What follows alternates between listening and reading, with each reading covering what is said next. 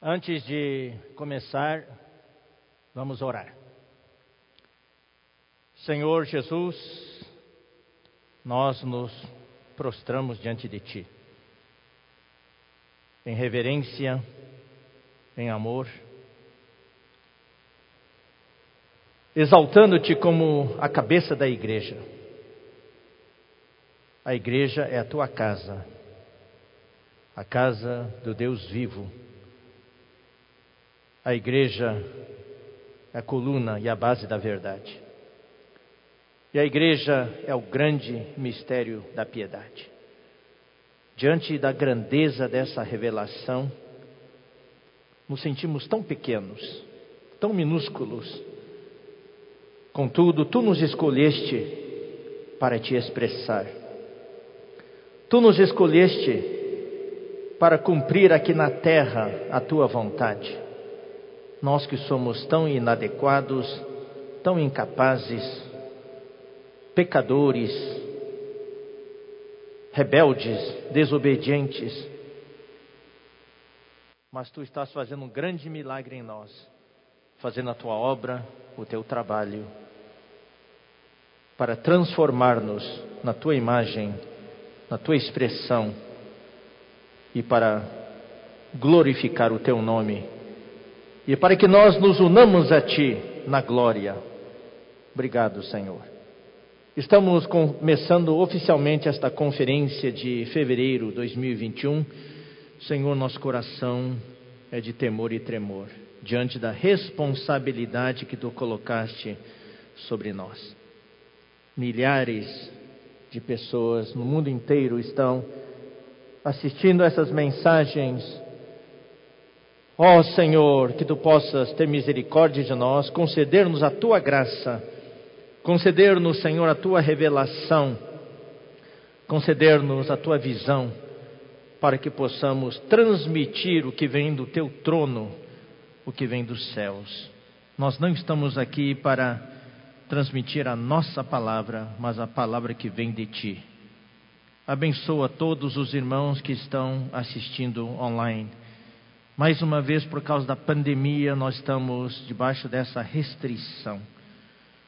Nós dizemos amém a Ti, queremos, através disso, aprender lições diante de Ti e nos submeter à Tua limitação.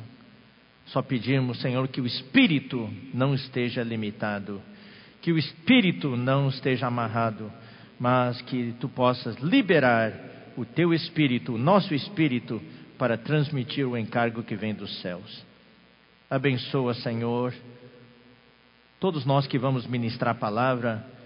Abençoa, Senhor, todos que estão ouvindo a palavra, que através dessa palavra, Senhor, a tua fé, o do teu plano, da administração do teu lar, possa ser infundida na fé de cada irmão, que a verdade possa ser lançada, que todos nós possamos ser fundamentados na verdade e consolidados, fortalecidos na verdade. Senhor, que nós possamos ser cada dia mais saudáveis, sadios na fé. Senhor, e também te expressar cada vez mais, tendo um viver de piedade. Obrigado, Senhor.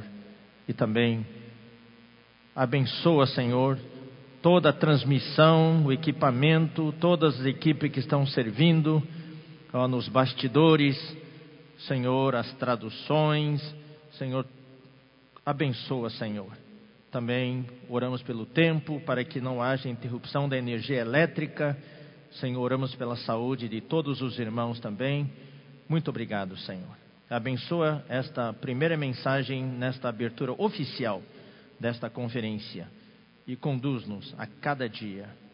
Senhor, nós colocamos de lado tudo que nós sabemos. Nós queremos dar essa conferência como se fosse a primeira conferência da nossa vida, dependendo totalmente de Ti. Obrigado, Senhor. Obrigado, Senhor. Abençoa-nos e abençoa todos os ouvintes. Nós oramos em nome de Jesus. Amém.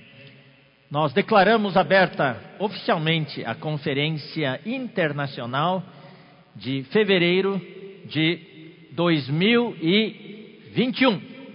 Louvado seja o Senhor. Na verdade, esta conferência já se iniciou no dia 29 de janeiro. 29, 31 de janeiro depois dia 5 e 7 de fevereiro. Já tivemos quatro mensagens ah, naqueles quatro dias, ah, que são as mensagens pré-conferência. Hoje estamos abrindo oficialmente esta conferência, que começa esta noite e todas as noites, exceto domingos, que, em que haverá duas mensagens, uma de manhã a partir das nove e outra à noite a partir das dezenove, como hoje à noite. Então, começa hoje o período oficial da conferência e termina no dia 21. No entanto, a conferência toda tem 24 mensagens. Então, após o encerramento do período oficial da conferência de fevereiro, no dia 21 de fevereiro, nós ainda teremos quatro fins de semana, quatro sextas e quatro domingos, para completar com mais oito mensagens que uh, vão formar um total de 24 mensagens. Louvado seja o Senhor. Nós queremos encorajar os irmãos, como já foi dado nos avisos, a ofertar para os custos desta conferência. Tem muita coisa acontecendo nos bastidores. Aparentemente é só uma transmissão, mas tem bastante coisa acontecendo. As equipes, o equipamento, tudo. A hospedagem deles e, e também o custo, o custeio da estância. Na conferência de fevereiro, graça, perdão, na conferência última de setembro, nós conseguimos levantar o suficiente para sustentar a estância por seis meses. E como o tempo passa rápido, não é verdade, irmãos? Puxa, ah, nós conseguimos levantar, graças ao Senhor, um milhão de reais que conseguiu, conseguimos sustentar a estância nos meses de setembro, outubro, novembro, dezembro, janeiro e fevereiro. Agora estamos ah, nessa nova campanha da conferência de fevereiro para sustentar a estância até setembro. Ah, pelo que tudo indica, nós ainda não vamos poder ter as conferências presenciais aqui, então nós vamos continuar com essas conferências ah, online e para isso nós vamos precisar to do total apoio dos irmãos para manter esse lugar tão maravilhoso que é um presente de Deus para nós. Esperamos que os irmãos possam ah, ofertar, tá? possam continuar ofertando e também levantar. A nossa meta é dessa vez também levantar, se o Senhor nos permitir, um milhão de reais para sustentar a estância nos próximos seis meses. Amém? É, esse é mais ou menos o custo que vai ter, que a estância vai ter nos próximos seis meses. Bom, vamos para a palavra então. Hoje à noite vamos ver a mensagem número 5 desta conferência. O tema geral qual que é? O tema geral é a igreja, coluna e base da verdade. Vamos ler o versículo que deu origem a esse tema. Vamos ler 1 Timóteo, capítulo 3 versículo 16. Ah, perdão, 15. Eu vou ler o 14 também. Escrevo-te estas coisas esperando ir ver-te em breve, para que se eu tardar, fique ciente de como se deve proceder na casa de Deus. E o que, que é a casa de Deus? É a igreja do Deus vivo. Agora vem o título, o tema: coluna e baluarte da verdade uma melhor tradução que explica melhor o sentido da palavra é coluna e base da verdade. Então, esse é o tema. Eu vou ler aqui, o irmão Pedro já leu ah, na, quando ele deu a mensagem número 2, mas eu vou ler de novo aqui o pequeno texto que ele me enviou quando nós decidimos ah, o tema desta conferência, também os dois livros que iríamos abordar nesta conferência. Ele escreveu aqui para mim, uh, mais de um mês atrás, falou assim: pela proximidade final, do final dos tempos, a mentira e o engano vão se multiplicar. E já estão se multiplicando, não é verdade? A nossa luta hoje é pela verdade. Nesse tempo do fim, em que a mentira e o engano predominam em todos os setores a nossa luta é pela verdade. não é só a verdade bíblica, a verdade assim chamada teológica, a verdade doutrinária, não, não. Mas é a verdade no seu sentido espiritual, que quer dizer a realidade. A realidade. A verdade é o que é real, não é falso, não é aparente, é algo real. Então, uh, é levar os irmãos a terem realidade para viver uma vida de justiça, uma vida correta diante de Deus, uma vida que cumpre a vontade de Deus. A verdade aqui é a realidade. Louvado seja o Senhor. E em 2 Timóteo se fala também daqueles que amam a vinda do Senhor. Então, o objetivo desta conferência também é levar os irmãos a terem uma vida de mártir. Paulo falou que ele já estava partindo deste mundo. Uh, terem uma vida de mártir, uma vida de libação, de se, de se derramar pela igreja, de se derramar pela vontade de Deus, pelo seu propósito, de sacrificar-se em prol do crescimento e maturidade daqueles que estão sob a nossa responsabilidade. Inclusive, nesta conferência, irmão Pedro, o André, Miguel e eu sentimos um peso muito grande sobre os nossos ombros. Eu vou dizer uma coisa, queridos irmãos, mais do que qualquer outra conferência de que eu já participei. Claro, antes, quando o irmão Dong estava conosco, nós estávamos debaixo do guarda-chuva de proteção dele. Então, nós traduzíamos para ele e o encargo vinha diretamente de Deus para ele. Mas depois que ele dormiu no Senhor, o peso veio para nós, a responsabilidade veio para nós. Mas esta conferência eu sinto um peso assim acima, acima do que eu esperava. Muito peso sobre os nossos ombros.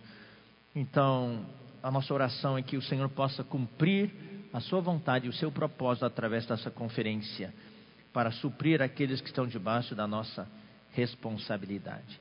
Então, isso aqui é em resumo, né, o, o pequeno trecho, texto que trocamos entre nós para estabelecer a direção desta conferência. Na, na mensagem número 3, uh, ah, que eu dei no dia 5 de fevereiro em Piracicaba, durante aquele período pré-conferência, nós falamos sobre a igreja uh, como a coluna e base da verdade. E nós apresentamos sete pontos, dos quais descrevemos apenas três. Né? Os sete pontos são, queridos irmãos, a fé, a verdade, né, a, os, em, os sãos ensinamentos, os sãos ensinamentos, a vida eterna, a piedade, a, a fé subjetiva e a consciência. Naquele dia em Piracicaba, na sexta-feira à noite do dia 5, nós conseguimos ver os itens mais extensos, que é a fé. A fé objetiva, que é o conteúdo do evangelho completo, o plano de Deus, o plano macro de Deus, que no grego é a economia de Deus. Essa palavra economia no grego significa a administração do lar, administração familiar de Deus. Deus tem uma família, Deus tem uma casa e nessa casa existe uma administração. E nós fomos encarregados de administrar, de cuidar da casa de Deus. Então, a fé é o conteúdo desse evangelho completo, de acordo com essa economia de Deus. É algo objetivo, fora de nós. Naquele diagrama né, que nós apresentamos, do lado esquerdo tem aquele círculo enorme que representa tudo que Deus é, tudo que Deus planejou, tudo que Ele fez. A pessoa e a obra de Deus, do Deus triuno. Né? Deus, Cristo, o Espírito, tudo a, vida, a vida, a igreja, o reino, a nova Jerusalém, todos esses itens maravilhosos. E Deus quer dispensar essa fé para dentro do homem regenerado, do homem que nasceu de novo, do homem que recebeu a vida dele. No momento que nós recebemos a vida de Deus, algo nasceu dentro de nós, que é a nossa fé subjetiva, e Deus quer colocar tudo isso dentro da nossa fé. E isso vem através da sua palavra. Daí no diagrama que o irmão Pedro criou, que é muito ilustrativo, nós temos a fé aqui, de tudo que Deus é, e nós temos o ser humano com os três círculos concêntricos que representam as três partes do homem: seu corpo, sua alma e seu espírito. E lá no meio do espírito, a fé, letra minúscula, representando a fé que está dentro de nós, a fé subjetiva. O que Deus quer fazer é transportar essa fé objetiva para dentro da nossa fé subjetiva. E isso é feito através do que? Através da palavra que na ilustração é um caminhãozinho. Inclusive, inclusive, ah, ah, depois que daquela palavra, muitos irmãos me escreveram e ilustraram. É, é, é, é, é realidade, é o baú da felicidade. é o caminhão do baú da felicidade. Isso traz felicidade para nós. É, então na televisão tinha essas campanhas, né? Isso aqui naquele tempo antigo ainda. Hoje talvez a geração jovem nem saiba o que, que é isso mas nós da geração antiga nós vimos na televisão, né? O baú da felicidade, a porta da esperança, né? Tudo isso aí é Deus transportando essa fé objetiva para dentro da nossa fé subjetiva. E a palavra. E tem uma frota, Deus tem uma frota de caminhões. Caminhão após caminhão. Essa tem sido a nossa experiência hoje. Deus está transportando tudo que Ele é, tudo que Ele faz para dentro de nós. E, e, essa palavra é o segundo item que nós vimos lá em Piracicaba no dia 5. É a verdade. A verdade. A verdade não doutrinária, porque a doutrina para nada serve. A doutrina só aumenta a nossa cabeça. A gente tem um monte de conhecimento e quem tem muita doutrina só gosta de discutir, debater. Não, essa verdade é a realidade. A realidade do que Deus é. Né? E louvado seja o Senhor é o que Deus é para nós. Jesus falou lá em João capítulo 6: ah, o espírito é que dá vida, a carne para nada aproveita. As palavras que eu vos tenho dito são espírito e são vida. Não é doutrina, não. Apesar de nós precisar, precisarmos conhecer as doutrinas no sentido objetivo da palavra, mas o que Deus quer é que você e eu tenhamos a experiência subjetiva da palavra a realidade, que é a verdade. E o terceiro item que nós vimos é os sãos ensinamentos. Os sãos ensinamentos, daí teve, houve muitas ah, palavras semelhantes que Paulo usou, né? São as sãs palavras, os sãos ensinamentos, que mais? Linguagem sadia e depois sermos sadios na fé. É a nossa condição de vida, é o nosso estado. O nosso estado hoje deve ser um estado sadio. Louvado seja o Senhor. Então ficou para hoje nós terminarmos os quatro itens uh, finais. Os quatro itens finais que são a vida, a piedade, a fé subjetiva, a fé com letra minúscula e a consciência. E depois terminar esses quatro itens, nós vamos entrar no tema no tema de hoje, que é a igreja é o grande mistério da piedade. Louvado seja o Senhor. Eu preciso ver aqui o tempo, meu relógio está aqui, tem um relógio ali em cima. Tá, tá certo aquele relógio, então eu vou por lá. Bom, vamos ver a questão da vida agora. Então já vimos a fé objetiva, a fé que é o conteúdo da economia do plano de Deus, vimos a verdade, vimos os são ensinamentos, todos itens objetivos. Objetivos. Agora vamos ver a vida. A vida é o que vincula o objetivo com o subjetivo. Que vida é essa? Essa é a vida eterna de Deus. Eu vou, eu vou agora acrescentar alguns adjetivos, tá? É a vida eterna de Deus, é a vida incriada, é a vida incorruptível, é a vida ah, indestrutível de Deus, é a vida imortal, é a vida de ressurreição. Essa é a vida que nós temos não é vida humana. Nós temos a nossa vida humana, mas no dia que você recebeu Jesus Cristo, você recebeu, querido irmão, essa vida eterna de Deus. Louvado seja o Senhor. Então vamos ver alguns versículos. Vamos ver, todos os versículos estão em 1 Timóteo, 2 Timóteo e também Tito, que também é um livro ah, que faz parte dessas epístolas, as assim chamadas pastorais, né? Que Paulo escreveu no final do seu ministério, ensinando principalmente Timóteo e também Tito a como cuidar da igreja no tempo de degradação. Então vamos ver, 1 Timóteo 1,16. Eu quero salientar, queridos irmãos, que esses itens que mencionamos são todos itens que estamos mencionando agora, né? A, a fé, a verdade, os são os ensinamentos, a vida e a piedade a, e a fé subjetiva e a, e a consciência são itens dessa coluna e base da verdade.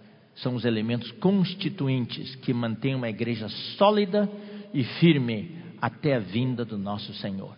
Se nós não tivermos esses itens, a igreja deixa de ser a coluna.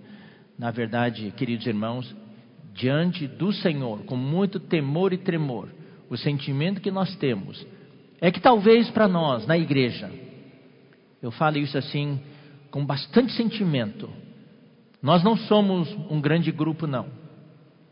Entre o mundo cristão, nós somos, em tamanho, muito insignificantes. Nós não temos, assim, um grande número.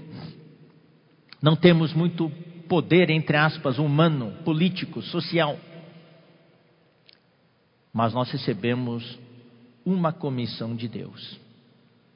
E essa comissão, com muito temor e tremor e humildade, eu digo: Deus deu para nós, que é de nós sermos a coluna e base da verdade.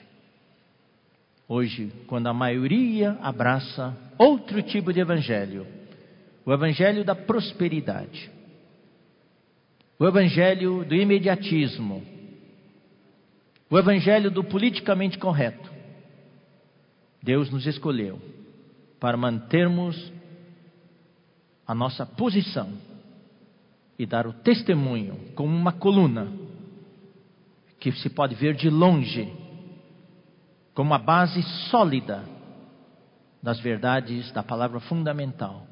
E essa coluna é uma expressão que sustenta a verdade para todos poderem ver. Louvado seja o Senhor.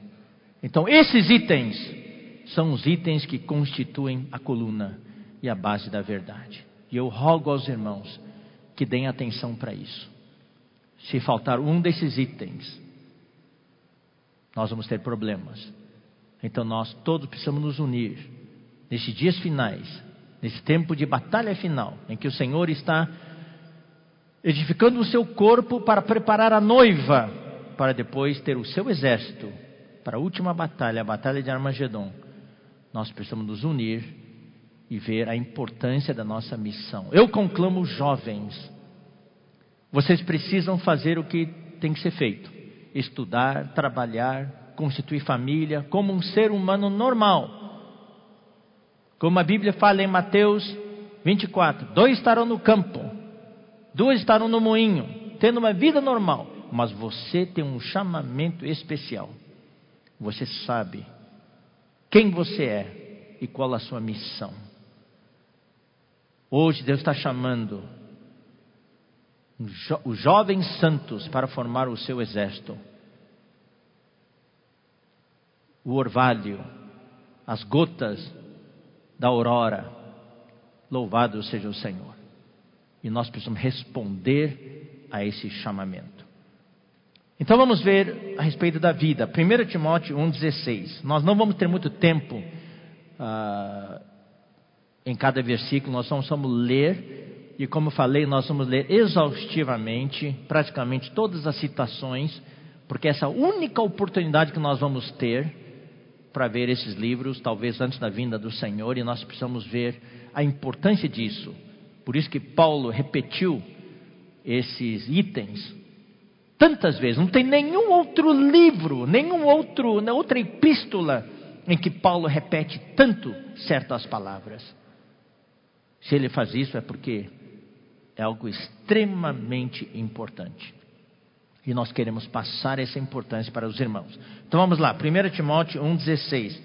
Por essa mesma razão, me foi concedida misericórdia para que em mim, o principal, evidenciasse Jesus Cristo a sua completa longanimidade e servisse eu de modelo a quantos hão de crer nele, para quê? Para a vida eterna. Aí está, queridos irmãos, a vida eterna. Vamos ler agora uh, capítulo 6, versículo 12. Capítulo 6, versículo 12.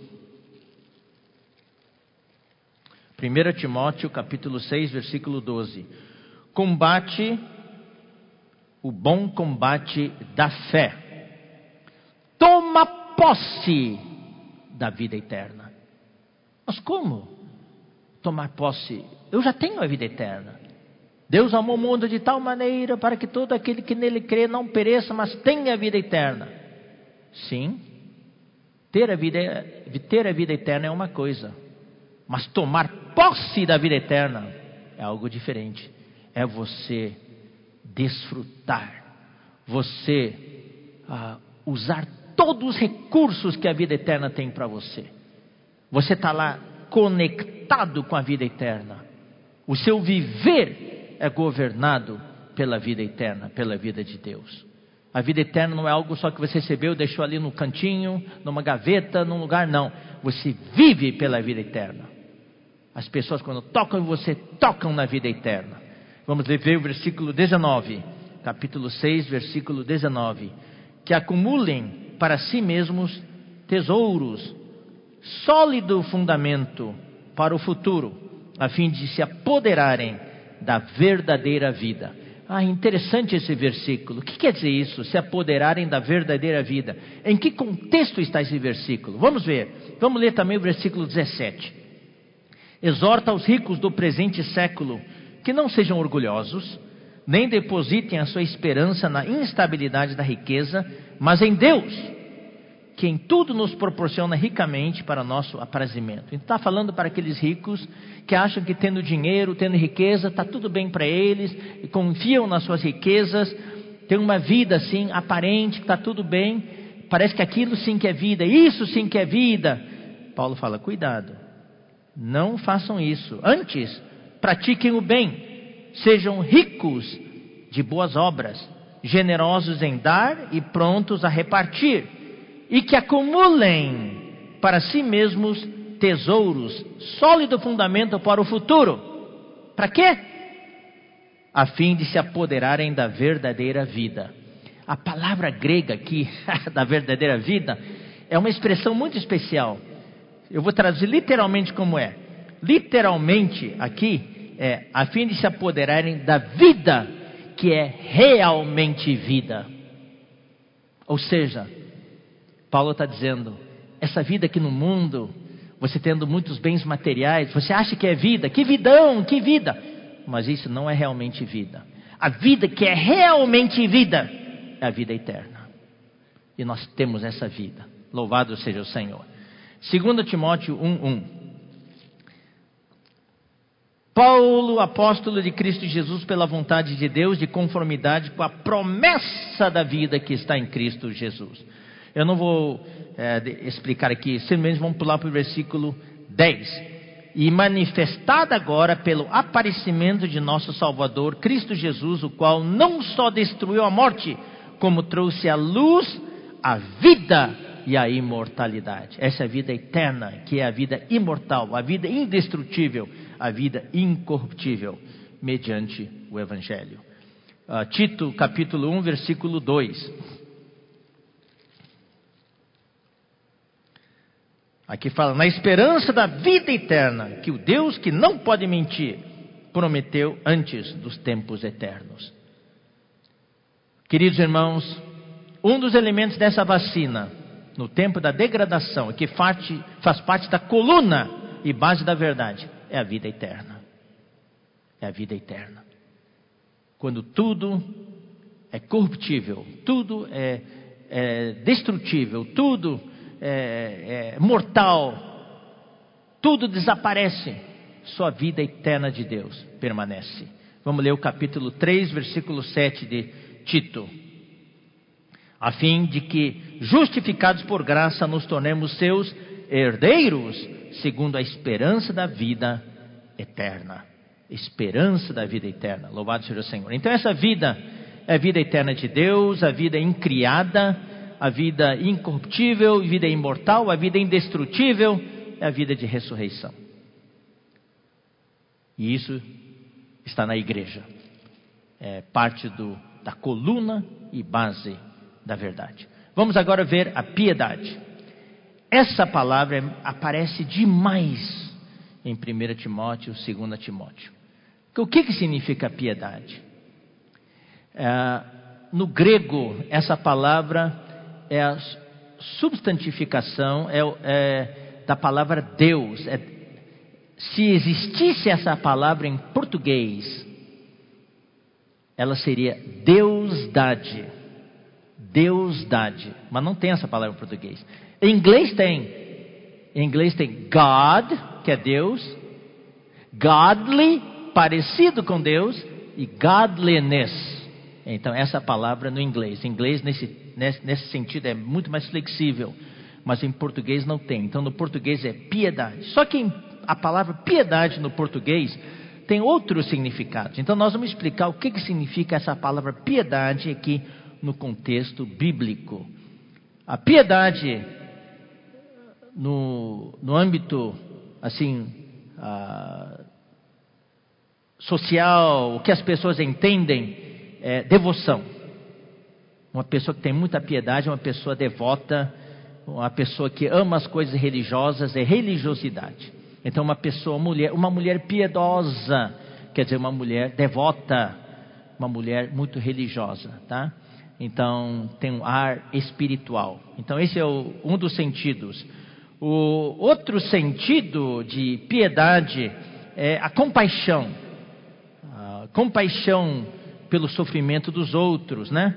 É, é a comiseração, é a dó, misericórdia. Por exemplo, quando aquele cego falou para Jesus: Ó oh, Jesus, filho de Davi, tem piedade de mim. Então, é, tenha piedade de mim, ou seja, tenha dó, tenha dó de mim, tenha compaixão de mim. É nesse sentido.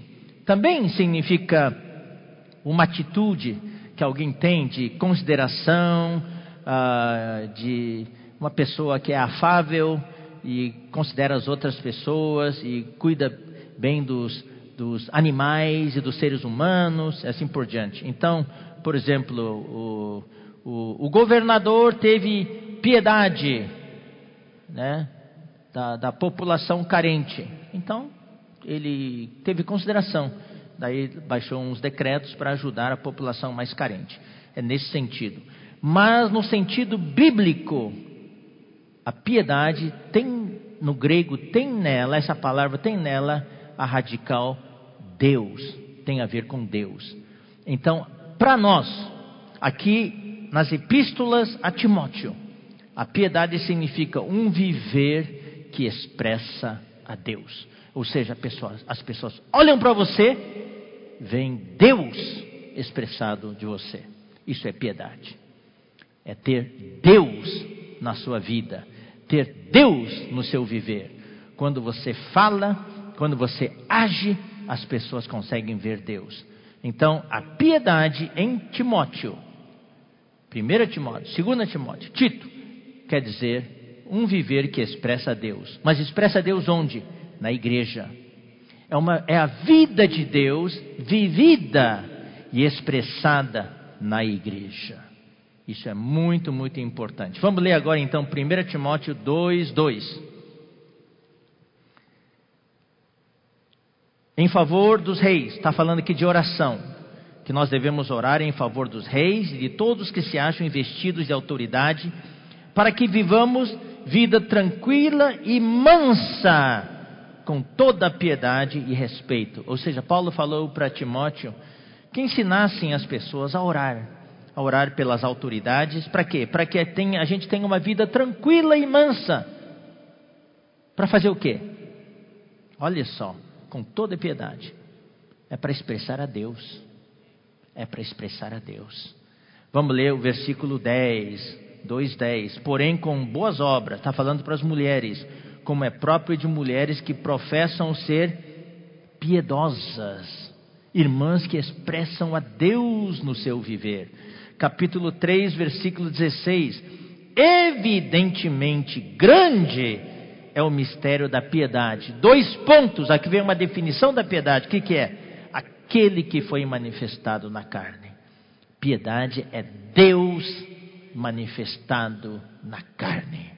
As pessoas não conhecem a Deus, as pessoas não conseguem ver Deus, mas quando vêm, olham para você, as pessoas veem Deus manifestado na carne. Isso é o grande mistério da piedade. Isso é piedade. Louvado seja o Senhor. Vamos ler agora o capítulo 4, versículo 7. Mas rejeita as fábulas profanas e de velhas caducas. Exercita-te pessoalmente na piedade. Aqui está falando do exercício. Esse exercício, que tipo de exercício que, que é? É ginástica. É como é o tal no versículo 8, pois o exercício físico para pouco é proveitoso. Paulo faz uma analogia entre o exercício físico, a palavra grega tem a radical ginástica. Então existe a ginástica espiritual. Precisamos exercitar o nosso espírito para expressar a Deus.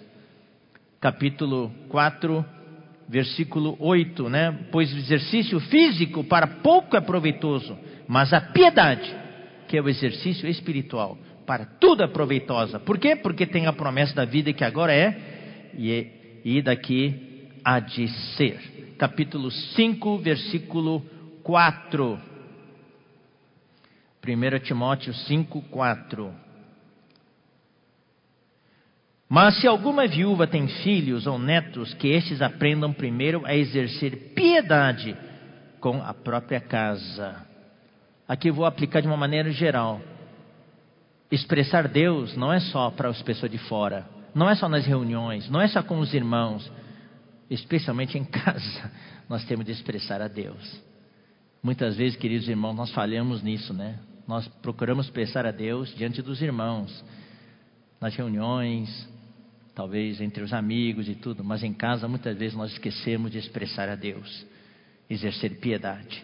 Aqui fala, precisamos primeiro exercer piedade para com a própria casa. Capítulo 6, versículo 3. Se alguém ensina outra doutrina, se alguém ensina outros ensinamentos e não concorda com as sãs palavras de nosso Senhor Jesus Cristo e com o ensino segundo a piedade, essa, essa, esse versículo nos dá um pouco de luz, mostrando algo, que os ensinamentos não é só para aumentar o nosso conhecimento na cabeça. O ensinamento é para você ter uma vida que expresse a Deus. É. Então, capítulo 6, versículo 5. Altercações sem fim por homens cuja mente é pervertida e privados da verdade supondo que a piedade é fonte de lucro. Tem alguns hoje, infelizmente, eu tenho muito temor e tremor em falar dessa maneira. No meio cristão existem aqueles líderes que têm certo ar espiritual, mas usam aquilo para atrair multidões, mas o objetivo deles é fonte de lucro. Isso é algo vergonhoso que nós devemos rejeitar. Um servo de Deus deve rejeitar isso. Isso é o uso errado da piedade. Agora o versículo 6 mostra o outro lado. Grande fonte de lucro, de fato, é a piedade com o contentamento. Louvado seja o Senhor. Versículo 11. Tu, porém, ó homem de Deus, foge destas coisas, antes segue a justiça, a piedade, a fé. Os irmãos estão vendo aqui como isso é repetido? Tantos versículos, um atrás do outro. Piedade, piedade, piedade. Sabe por quê, queridos irmãos? Porque em tempo de degradação, nesse tempo do fim, o que o inimigo mais teme é você ter uma vida que expresse a Deus. O inimigo não teme você ter muito conhecimento bíblico. Você pode recitar de Gênesis até Apocalipse, falar um monte de doutrina, saber pregar. O inimigo não teme isso. O que o inimigo teme é o seu viver. Quando você vive, tem uma vida que, é, que expressa Deus, o inimigo teme e treme. Nós vamos ver isso mais adiante. 2 Timóteo capítulo 3, versículo 5. Está falando daqueles homens nos tempos difíceis que são os últimos dias, tendo forma de piedade, tendo uma aparência de piedade, parecem ser espirituais, negando-lhes, entretanto, o poder, mas não tem conteúdo. É algo aparente. Versículo 12. Ora, todos quantos querem viver piedosamente em Cristo Jesus serão perseguidos. Serão perseguidos. Se você quer expressar a Deus na sua vida, se prepare, você vai ser perseguido, vai sofrer bullying, vai ser perseguido na, escola, vai ser perseguido na faculdade, vai ser perseguido na sua empresa. Por isso tem hoje cristãos que querem se candidatar a cargos políticos no município, no estado ou na esfera federal. Ah, eu quero ajudar esse país. Eu quero representar os cristãos. Só que nesse meio não tem como viver piedosamente. Porque se viver piedosamente, de acordo com a justiça de Deus, vai ser perseguido. E não tem como continuar trabalhando naquele meio lá. Então, se nós, você e eu, queremos viver piedosamente, expressar Deus em nosso viver, nós devemos nos preparar. Nesse tempo do fim, nós vamos ser perseguidos. E a perseguição final vai ser a perseguição pelo anticristo. Nós devemos orar uh, pelos cristãos que vivem nos países totalitários. A China, por exemplo, nos anos recentes teve certa liberdade, mas agora tem uma perseguição muito forte contra os cristãos genuínos. Estão tirando deles todos os privilégios sociais, econômicos, tudo é muito difícil ser um cristão hoje na China. Devemos lembrar dos nossos milhões e milhões de irmãos que temos lá. Todos quantos querem viver piedosamente em Cristo Jesus serão perseguidos. Tito 1:1 Paulo, servo de Deus e apóstolo de Jesus Cristo, para promover a fé que é dos eleitos de Deus e o pleno conhecimento da verdade, segundo a piedade. Está vendo, queridos irmãos? Está tudo vinculado. A verdade não é só doutrina, é a realidade, como já falamos. É a palavra, é a palavra objetiva, mas é a palavra que quando chega a você, aquele caminhão entrega a palavra no seu espírito e você acolhe aquela palavra, aquela palavra produz um efeito na sua fé. E você experimenta a realidade de Deus. É quando você ingere, você come, você está com uma fome, baita de uma fome, daí você, você alguém serve uma refeição para você e você come. Quando você come aquela refeição, aquela refeição entra no seu estômago e você sente aquele, você aquele sentimento de saciedade, aquilo se torna real, a substância dentro de você. E essa verdade que é a realidade é segundo a piedade. É para você expressar a Deus. Quanto mais verdade nós temos, mais nós vamos expressar a Deus. Ou seja, quanto mais verdade que é a realidade, quando nós temos muita letra sem a realidade da verdade, a verdade no sentido doutrinário só, da letra, nós, o que vem à nossa cabeça é a soberba, é o orgulho. Mas a verdade, que é a realidade daquilo que Deus nos fala, traz, produz em nós uma expressão de Deus. Louvado seja o Senhor. Vamos ver agora alguns, uh, vamos ver Tito agora 2,12.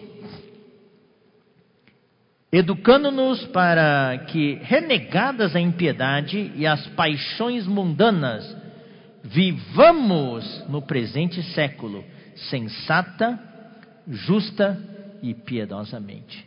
Então, aqui mais uma vez, Paulo dava muita atenção a um viver real que expressa Deus. Agora vamos ver alguns versículos, já vou aproveitar que estamos aqui em Tito 2,12 e ver o contrário. O que, que o mundo, o que, que tem no mundo hoje? É a impiedade. É não expressar a Deus. Olha hoje na sociedade, a maneira como as pessoas se vestem, o que existe nas baladas, e tem muita coisa no mundo que muitas vezes nós, cristãos genuínos, que amamos a Deus, nem sabemos que existe. Existe um mundo totalmente tenebroso, que funciona de noite. Nós nem sabemos que existe esse mundo, está lá. O que, que esse mundo é? O mundo que expressa a Satanás expressa o pai da mentira, o diabo. E o mundo inteiro está indo nessa direção. Isso é impiedade, é a iniquidade. Vamos ler também 1 Timóteo 1,9.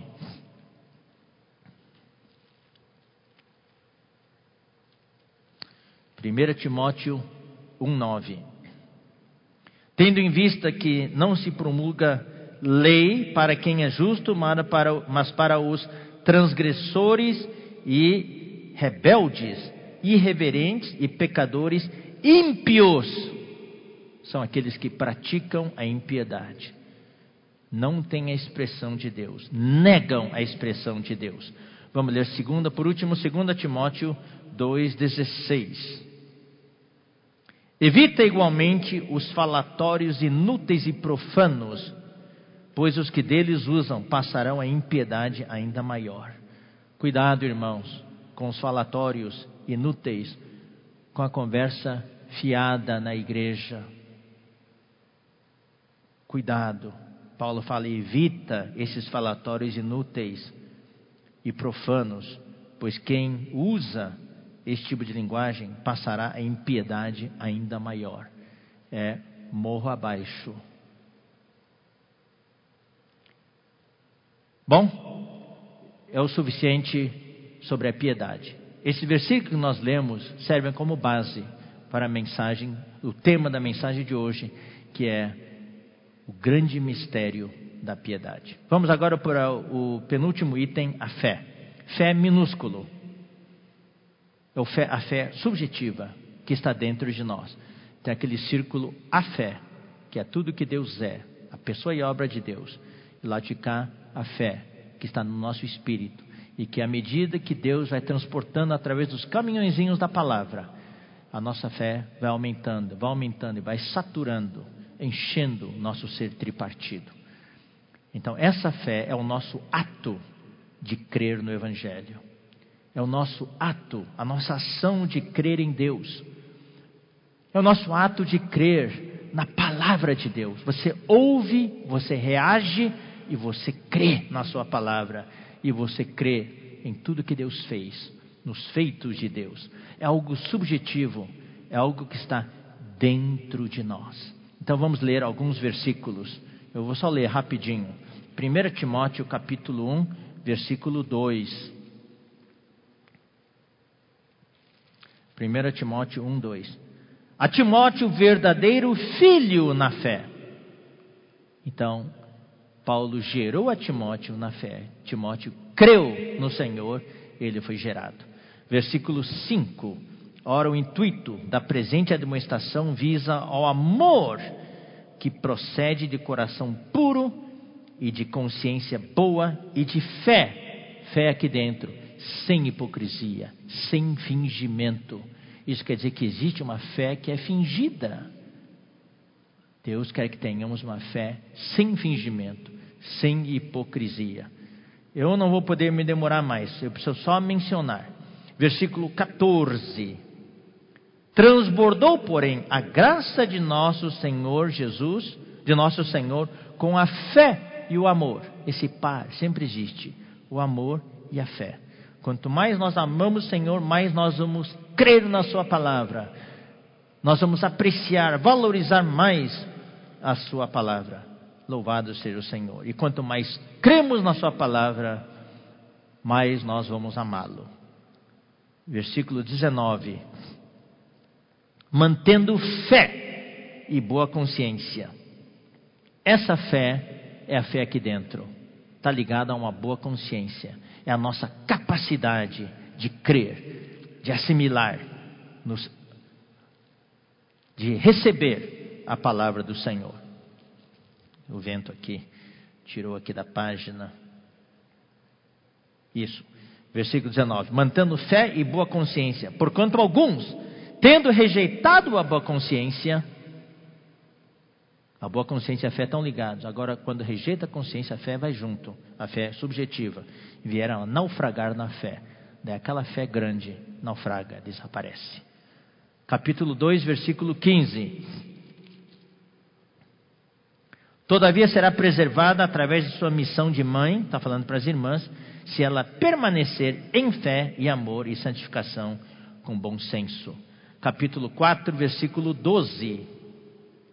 Ninguém despreze a tua mocidade. Essas aqui são exortações pessoais de Paulo para Timóteo. Pelo contrário, torna-te padrão dos fiéis, dos crentes, na palavra, no procedimento, no amor, na fé e na pureza. Precisamos crer na palavra do Senhor. Crer.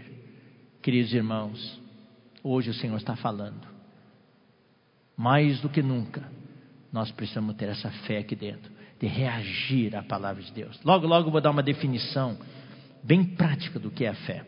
Capítulo 6, versículo 11. Tu, porém, ó homem de Deus, outra exortação, foge destas coisas, antes segue a justiça, a piedade, a fé, o amor, a constância, a mansidão. A importância dessa fé subjetiva. Precisamos cuidar dessa fé subjetiva. 2 Timóteo 1,5 Pela recordação que guardo de tua fé sem fingimento. Paulo repetiu de novo essa questão de fé sem fingimento. Muitas vezes nós podemos talvez fingir, mas nós não conseguimos enganar a Deus. Nós precisamos ter uma fé sincera diante de Deus. Fé sem fingimento. A mesma que primeiramente habitou em tua avó Lloyd e em tua mãe Eunice. E estou certo de que também em ti. Versículo 13. Mantém o padrão das sãs palavras que de mim ouviste com fé e com amor. Está vendo esse par? Fé e amor sempre andam juntas. Capítulo 2, versículo 22. Foge outro sim, mais uma exortação das paixões da mocidade. Segue a justiça, a fé, o amor. Mostra como isso é importante. Capítulo 3, versículo 10. Tu, porém, tens seguido de perto os meu, o meu ensino, os meus ensinamentos, procedimento, propósito, fé. A fé que está dentro de nós. Versículo 15 e que desde a infância sabes as sagradas letras que podem tornar-te sábio para a salvação pela fé em Cristo Jesus. Crendo em Cristo Jesus e na Sua palavra. Tito 2,2. Tu, porém, fala o que convém à sã doutrina. 1, 2, 1, 2, 2 agora. Quanto aos homens idosos, que sejam temperantes respeitáveis, sensatos, sadios na fé, no amor. De novo esse par, fé de novo. E por último, Tito 3, 15. A todos, todos os que se acham comigo te saúdam. Saúda quantos nos amam na fé. Louvado seja o Senhor. Agora eu vou concluir definindo um pouco essa fé. Nós sabemos que existe aquela fé, a definição oficial da fé, ah, que está em Hebreus, né? Hebreus capítulo 11. Ora, a fé é a certeza de coisas que se esperam, a convicção de fatos que se não veem. Essa é a, daí vem pela fé, pela fé, pela fé. Então essa é a definição oficial da fé que a Bíblia nos fala. Mas na experiência, eu quero definir o seguinte, para facilitar a compreensão de todos os irmãos que estão participando dessa conferência. Fé é receber. O irmão Pedro falou uh, numa das mensagens da, da outra conferência que está no Alimento Diário: fé é receber, é receber tudo o que Deus planejou para nós, o que Deus fez por nós e deu para nós. Fé é receber. Deus manda a fé, o caminhão da fé, e a nossa fé tem uma coisa só: abrir as portas, receber o caminhão da palavra e descarregar e desfrutar. Isso é fé. Agora eu vou dar uma definição paralela. Fé é você e eu e eu agirmos ou reagirmos com base na palavra de Deus, que é a verdade. Ou seja, Deus fala, ou o Senhor Jesus fala, e você crê naquilo que ele fala e você dá um passo de fé. Você age em cima. Eu vou dar um exemplo. Foi quando Jesus estava andando sobre as águas, que os discípulos estavam morrendo de medo naquele barco. Daí, quando Jesus se aproximou, Jesus falou: Por que vocês estão com medo? Sou eu. E os discípulos estavam gritando de medo, apavorados. Daí Jesus falou: Sou eu. Daí todo mundo falou: uh, ainda bem que é Jesus, né? Mas daí Pedro quis ter uma experiência mais forte. Ele falou: se, é, se és tu, Senhor, eu também quero andar sobre as águas. É uma coisa difícil, não é? Andar sobre as águas. Quem consegue andar sobre as águas? Mas Pedro queria ter aquela experiência. Ele falou: Se és tu, Senhor, manda-me ter contigo sobre as águas. Daí, irmãos, Pedro não foi bobo de e sair por aí andando sobre as águas. Ele teria afundado de, de cara. Ele esperou o Senhor falar. Daí o Senhor falou: Vem! Daí ele foi e andou sobre as águas. Claro, pela falta de fé, ele olhou para o lado, para o vento, para as ondas e afundou. Mas Jesus o tirou. Ele invocou o nome do Senhor, o Senhor o salvou. Mas o que, que é fé? Ele creu naquele momento. Ele agiu baseado na palavra do Senhor. Queridos irmãos, Deus está esperando você agir. Deus quer fazer um milagre na sua vida. Você está no meio de um mar tempestuoso, as ondas e o vento querem engolir você. Jesus está andando sobre o mar. E você está pedindo, você está orando para Jesus salvar você. E Jesus fala, mas você não crê e não reage. Jesus fala: Você quer ser salvo? Vem! Mas você fica dentro do barco, você não sai. Fé é o que? É você ouvir, crer e agir. Não agir na bobeira. Ah, eu tenho fé que vai dar tudo certo. Mas Deus falou? Não falou. Daí você vai ter problemas. Fé é você agir quando Deus fala. E quando Deus te fala, seja numa reunião, seja na palavra falada, seja numa transmissão, seja lendo a Bíblia, quando Deus fala, você fala: Senhor, eu reconheço a tua voz. No meio do ruído deste mundo, eu ouço a sua voz. Eu creio. Daí você vai lá e dá um passo. Eu vou dar um passo aqui. Daí você dá um passo. Daí sai aqui. Eu não vou andar, porque se eu andar e pisar sobre o ar, vocês vão sair tudo correndo. Eu, eu, Jesus falou, vem! Daí ele foi lá, pá! E andou sobre as águas. Essa é a fé que nós precisamos nos dias de hoje, nos tempos da iniquidade, no tempo da degradação. É a fé que é a coluna a fé dentro de nós também faz parte dessa coluna e base da verdade. E por último, queridos irmãos, a consciência.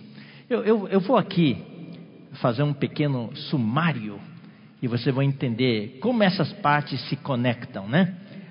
A fé, o primeiro item que nós apresentamos é o conteúdo da economia de Deus. É algo macro, é aquele círculo grande aqui do lado esquerdo que vocês estão vendo aqui, tá? É a administração da casa de Deus. Deus quer transportar isso para dentro de nós. Daí Ele manda a Sua palavra, que é a verdade. E hoje a igreja é a coluna e base da verdade. A verdade, o que, que é? A verdade é o conteúdo e a realidade dessa fé. Essa fé, tudo que Deus é, tudo que Deus fez, tem um conteúdo. Esse conteúdo é a fé. Né? Esse conteúdo é a verdade. É a palavra que Deus quer transportar para você. E isso é feito através do quê? Através do ministério. Essa verdade precisa ser ministrada para nós. E essa, e essa ministração é através dos sãos ensinamentos. Por isso que tem a palavra. São os sãos ensinamentos, as sãs palavras, a linguagem sadia que nós temos na vida da igreja, o nosso linguajar. Né? E a vida eterna, o que, que é? A vida eterna é o meio que Deus usa, é o poder para poder levar a cabo essa verdade, essa realidade divina da fé. Então, é por meio da vida eterna. É algo que está dentro de nós, que nós recebemos e que nos é, empodera, é o meio e poder. A piedade, que, que é? Nós vimos hoje, a piedade é o viver, é o nosso viver. Agora, quando essa palavra entrou em nós, e nós temos a vida eterna, que é o meio e o poder, nós somos empoderados dentro de nós, agora nós podemos viver essa realidade, essa verdade que chegou até nós através da palavra. Esse viver que expressa essa realidade é a piedade. É a expressão de Deus com tudo que Ele é, com todas as suas riquezas. E a fé subjetiva, que nós acabamos de ver, é o que? É a reação nossa à verdade da fé. A reação nossa à palavra. Louvado seja o Senhor. E por último, a consciência a consciência. Por que, que é importante a consciência? A consciência é o teste da nossa situação, nosso estado. É para checar, é a checagem para nos preservar na fé, para nós não naufragarmos. Usando uma ilustração que vocês que vão entender, é o, é o nível do óleo do carro, é a consciência. Acendeu a luzinha vermelha, opa, o óleo está baixo. Vai fundir o motor. Então, toda hora você tem que ir lá checar a varitinha do óleo. Como é que tá? Tá bom o nível? Opa, falta meio litro, falta um litro. Deus nos deu um método de checagem. Esse método de checagem é a nossa consciência.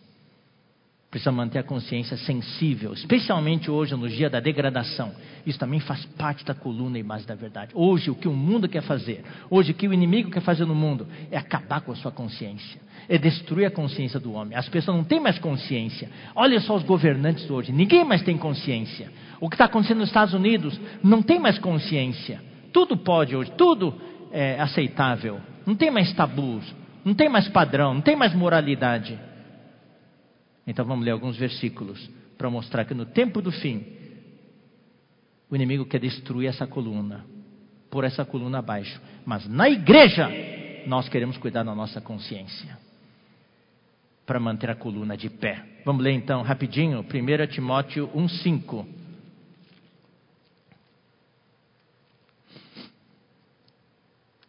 Ora, o intuito da presente admoestação visa ao amor que procede de coração puro e de consciência boa e de fé sem hipocrisia. Louvado seja o Senhor. Vamos ler o versículo 19. Mantendo fé e boa consciência, porquanto alguns, tendo rejeitado a boa consciência, vieram a naufragar na fé. Naufragaram na fé. Ou seja, a coluna caiu. Capítulo 3, versículo 9. Conservando o mistério da fé, com a consciência limpa. Tem que ter uma consciência limpa para poder conservar o mistério da fé. Capítulo 4, versículo 2. Pela hipocrisia dos que falam mentiras e que têm cauterizada a própria consciência. A palavra grega para cauterizar é marcar com ferro quente. É, é esse ferro quente que os criadores de gado têm para marcar o seu gado. Um ferro quente com, uma, com um símbolo, com letras, né? daí passam os bois, as vacas, vão lá, aqui na parte traseira do animal e, e queima o couro. E quando aquele couro sara, depois da queimadura, fica uma casca grossa, insensível. É isso quer dizer cauterizar. Marcaram com ferro quente Toda vez que rejeita a consciência, o ferro quente vai na consciência. Depois não sente mais nada. É o que acontece hoje. Tito 1,15.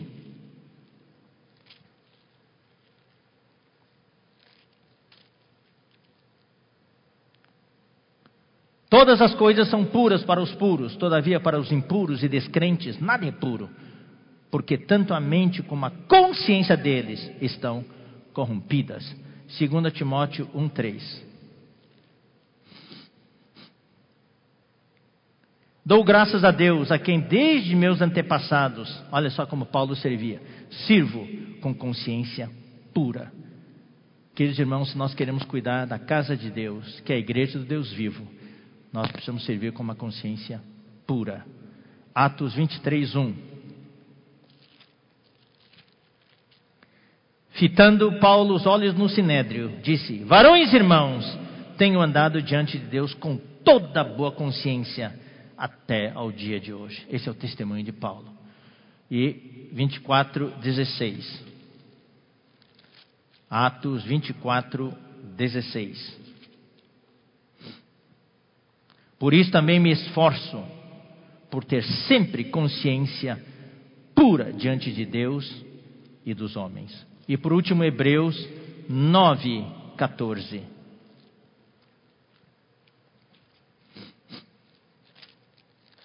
Hebreus 9, 14.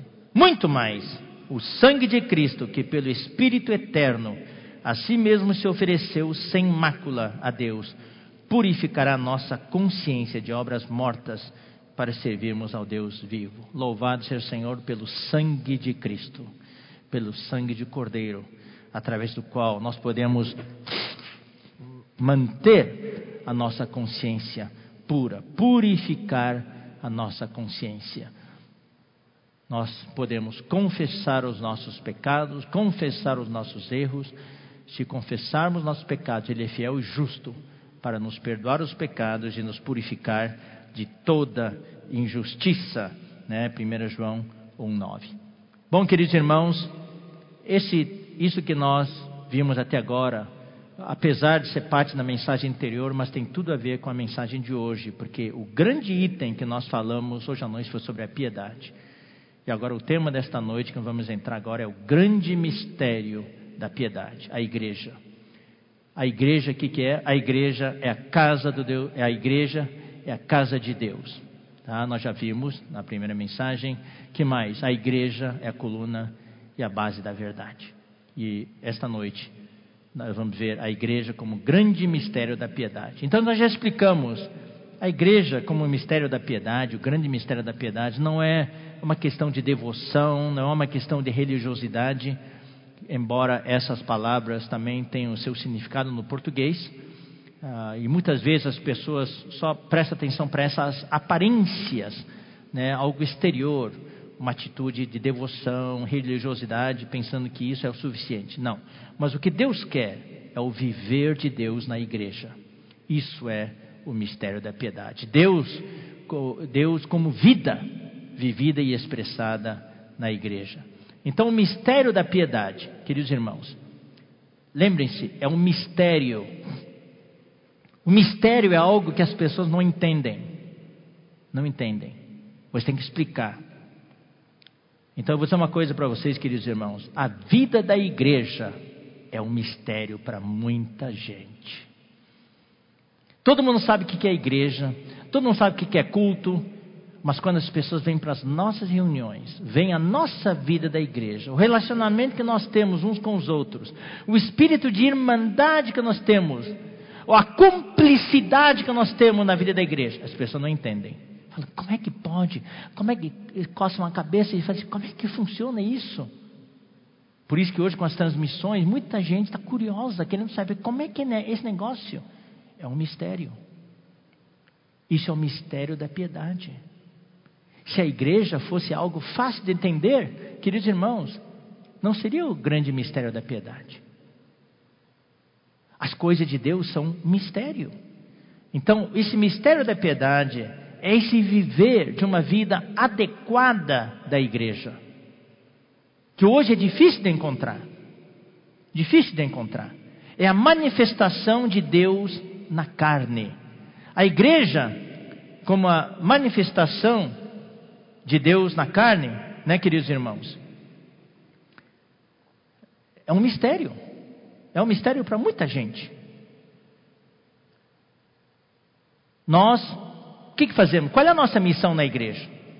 Como coluna e base da verdade, é expressar Deus. Essa coluna e essa base que sustenta a coluna é para expressar Deus. As pessoas, quando olham para a igreja, eles, elas veem a verdade.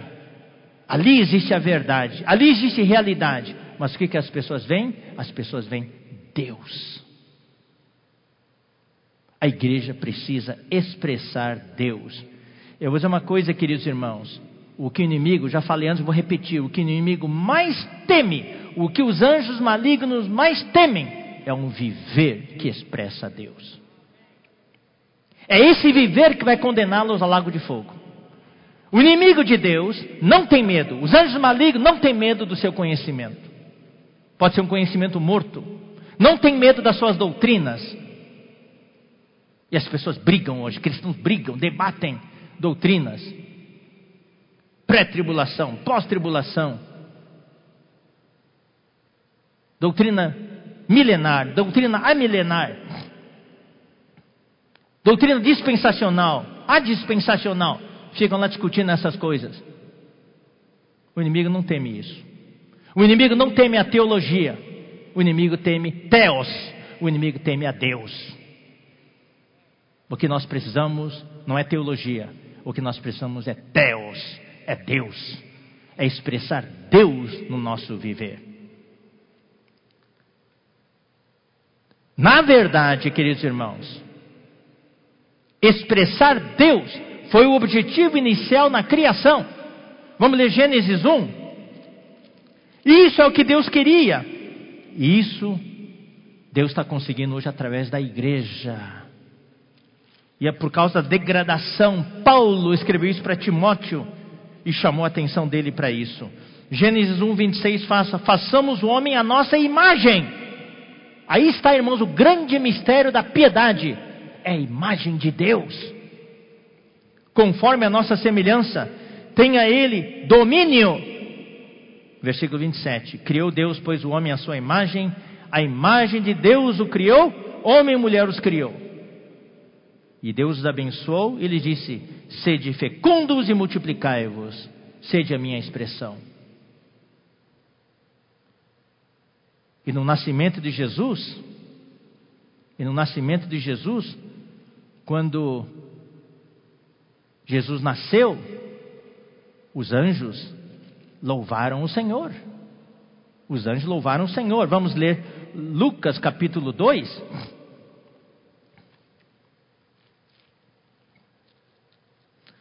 versículos 10 a 14.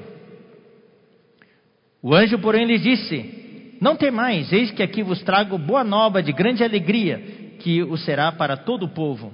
É que hoje vos nasceu na cidade de Davi o Salvador, que é Cristo o Senhor. E isto vos servirá de sinal: encontrareis uma criança envolta em faixas e deitada em manjedoura.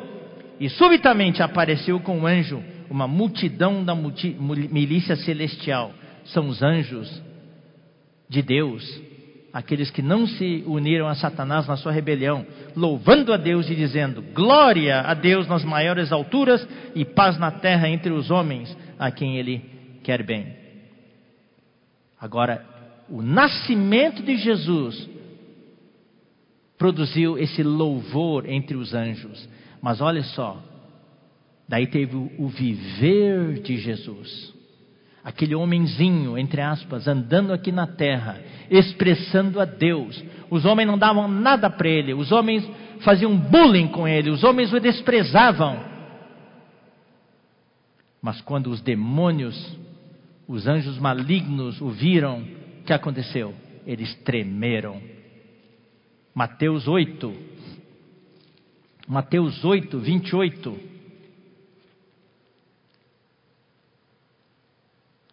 Quando os demônios olham para o nosso viver, eles devem temer. Tendo chegado, Mateus 8, 28 e 29, tendo ele chegado à outra margem, a terra dos Gadarenos, vieram-lhe ao encontro dois endemoniados, saindo dentre os sepulcros, e a tal ponto furioso que ninguém podia passar por aquele caminho. E eis que gritaram: Que temos nós contigo, ó Filho de Deus? Vieste aqui tormentar-nos antes de tempo? O que quer dizer isso antes de tempo? É que vai chegar o tempo que eles vão ser jogados no lago de fogo. Eles acharam que Jesus já estava fazendo isso lá. O viver de Jesus causava terror para os demônios, aterrorizava os demônios. Lucas 8, 31.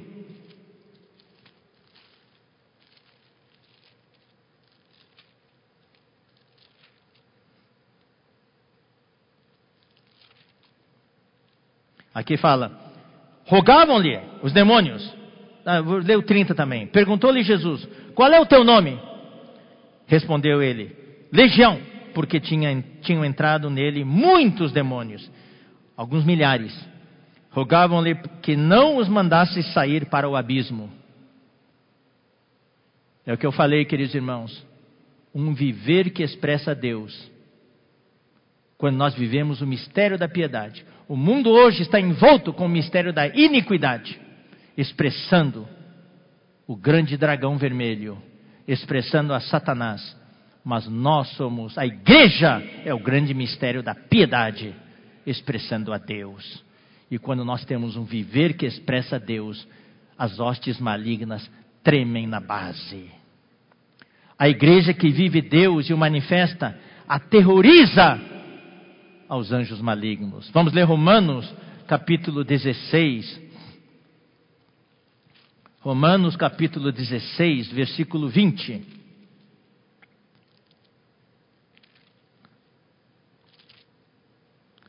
E o Deus da paz em breve, olha só, queridos irmãos, esmagará debaixo dos vossos pés a Satanás. Quem é? Os pés de quem? Vossos pés. Quem é esse vós? É a igreja a igreja que expressa Deus, que expressa a vida de Deus. Louvado seja o Senhor.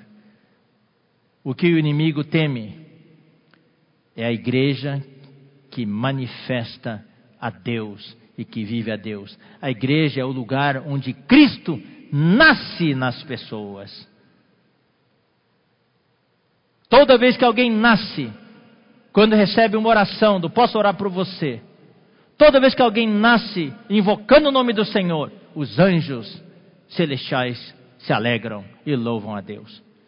E toda vez que nós vivemos uma vida que expressa a Deus, o inimigo treme, porque a igreja que expressa a Deus no seu viver encurta o tempo do diabo. Por isso que a batalha é grande hoje. Nós estamos apressando a vinda do Senhor, abreviando esse tempo o inimigo quer prolongar. Então ele nos distrai, ele nos ataca. Ele quer destruir a nossa consciência. Ele faz multiplicar a iniquidade. Por isso que hoje estamos numa luta ferrenha, queridos irmãos. Mas também, graças ao Senhor, hoje estamos na era dos sete espíritos. Sete vezes mais forte. Vamos exercitar o nosso espírito. A igreja que expressa Deus é o lugar onde os anjos cantam e se alegram, mas os demônios e os anjos malignos tremem. Vamos ler agora o, o versículo, que é 1 Timóteo 3,16, que é o tema de hoje. Fala assim: evidentemente grande é o mistério da piedade. Dois pontos. Vocês notaram, queridos irmãos, na nossa Bíblia, daí vem seis linhas que compõem uma poesia. Segundo a tradição, a história, esse era um hino muito cantado naquele tempo. Muito cantado. A composição dessas seis linhas é de forma poética. Então, aquele que foi manifestado na carne, foi justificado em espírito, contemplado por anjos, pregado entre os gentios, crido no mundo, recebido na glória. Se alguém tiver o MP3 desse, desse hino, por favor, passe para nós, para o WhatsApp. Naquele tempo, eles, que pena que não tinham como gravar. É era um hino, de acordo com todos os estudiosos da Bíblia reconhecem, esse era um hino muito popular naquela época. Era uma poesia de seis linhas. A primeira palavra é evidentemente. Evidentemente. Que significa aqui, de acordo com a palavra grega, reconhecidamente.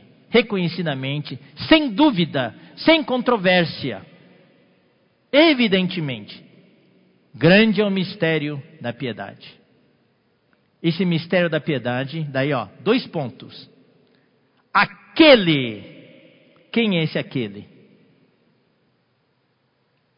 Quem é esse aquele? É Cristo.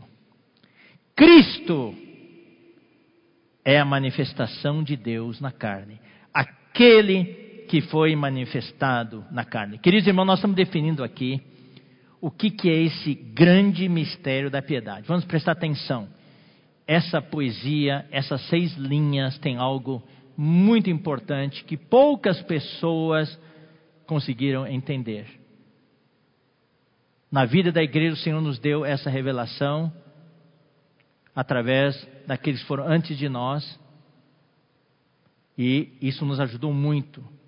E eu vou dizer uma coisa, irmãos: esta mensagem, esse versículo, você encontra pouca referência. Eu fui muito diante do Senhor, porque o Senhor me tocou que isso é um item importantíssimo para essa conferência. Eu fui diante do Senhor.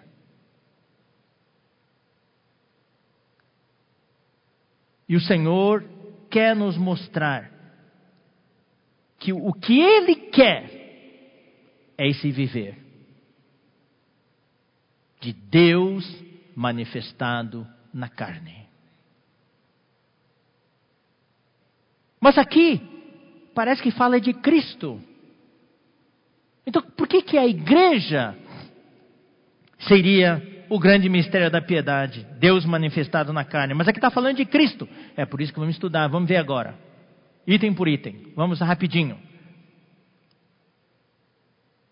Cristo, sem dúvida, aquele que foi manifestado na carne, sem dúvida, é Cristo.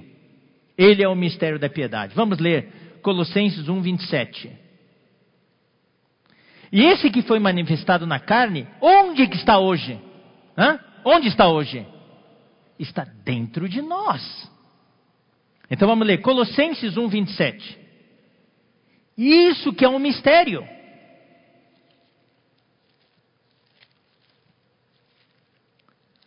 Colossenses 1, 27.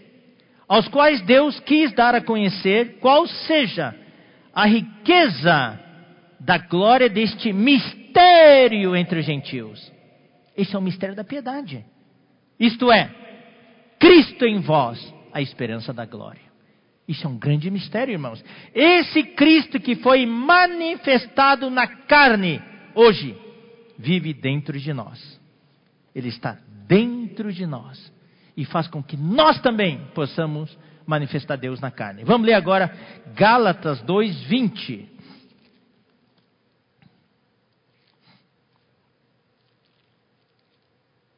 Logo já não sou eu quem vive, mas Cristo vive em mim.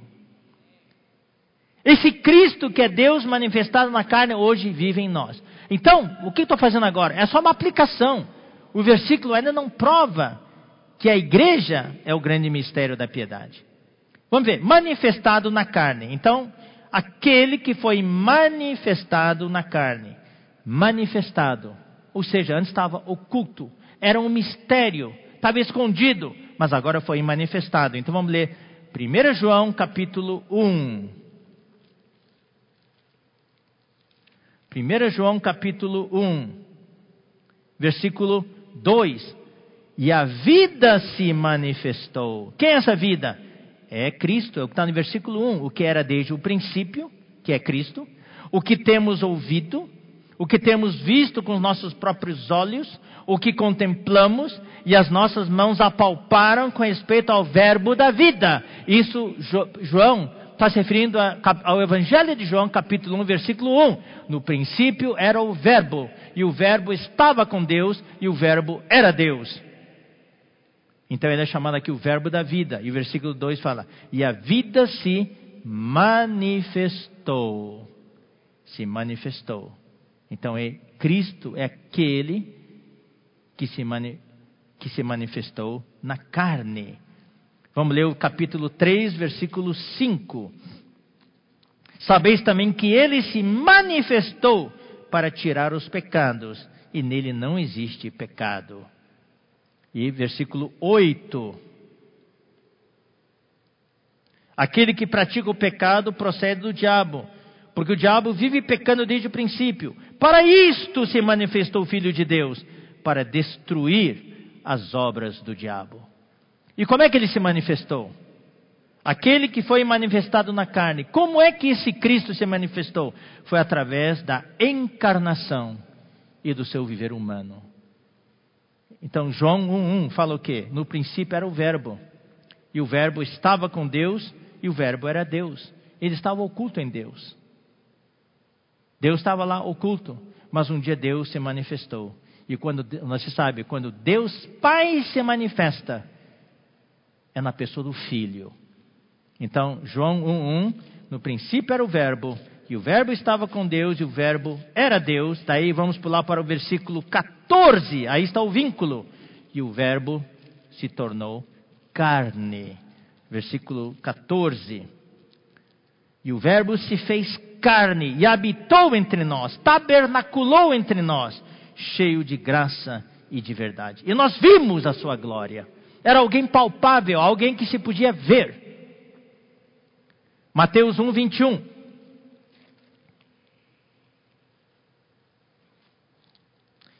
Ela dará à luz a um filho e lhe porás o nome de Jesus porque ele salvará o seu nome dos seus pecados. E, continuando, o versículo 23: Eis que a Virgem conceberá e dará à luz um filho, e ele será chamado pelo nome de Emanuel, que quer dizer Deus conosco. Deus estava oculto, invisível, mas hoje Deus está conosco, presencialmente, fisicamente. João 14, 9.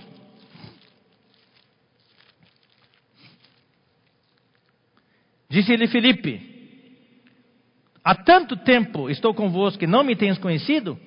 Quem me vê a mim vê o Pai. É Deus manifestado na carne. Você está me vendo aqui? Eu sou o Pai. Colossenses 1,15. Ele é a imagem do Deus invisível. Ele é Deus manifestado na carne. E essa palavra carne é muito importante. A carne que não significa carne caída do homem, a carne pecaminosa, significa que é carne física. Que Jesus, quando se manifestou, ele não veio em espírito, um espírito flutuando, andando aqui na terra. No tempo de João, por isso que João escreveu a, a, o Evangelho de João e as suas epístolas, para provar que Jesus Cristo era o Filho de Deus e ele veio em carne. Porque existia a heresia daquela época que Jesus não veio em carne, veio no espírito, um espírito flutuando por aí. Então, Romanos 1,3. Irmãos, tudo isso são pontos muito, muito importantes que os estudantes da Bíblia gostam de chamar de teologia mas nós queremos dizer que é a verdade. A verdade tem que ser realidade para nós. Mostra que Cristo, quando veio, Ele é Deus que se tornou carne. Ele era Deus e Ele era homem. Ele era o homem-Deus. 100% Deus e 100% homem. Por isso que é um mistério. É o grande mistério da piedade. Aquele que foi manifestado na carne. Aqui Romanos 1:3 fala com respeito a seu filho, o qual segundo a carne veio da descendência de Davi. Segundo a sua carne física, o seu corpo, ele veio da descendência de Davi. Capítulo 8, versículo 3. Esse versículo é tremendo, porque o que for impossível à lei, no que estava enferma pela carne, isso fez Deus enviando o seu próprio filho, em semelhança de carne pecaminosa e no tocante ao pecado, e com efeito condenou Deus na carne o pecado. Ele veio em semelhança de carne pecaminosa. Aquela carne com que ele se revestiu era passível de tentação e de cair, mas Jesus, como homem, ele venceu. Capítulo 9, versículo 5. Romanos 9, 5. Deles são os patriarcas e também deles descende o Cristo, segundo a carne. Segundo a carne, Jesus veio dos judeus, veio de Israel. Filipenses 2, 7 e 8.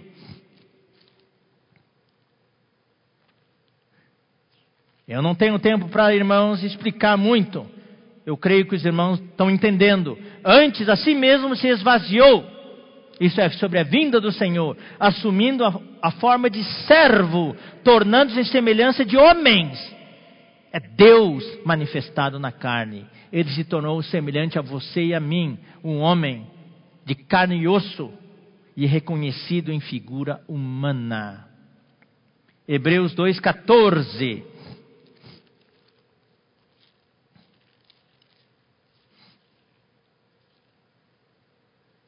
Visto que os filhos têm participação comum de carne e sangue, destes, de carne e sangue, também ele igualmente participou, para que por sua morte destruísse aquele que tem o poder na morte, a saber, o diabo. Ele veio em carne e sangue.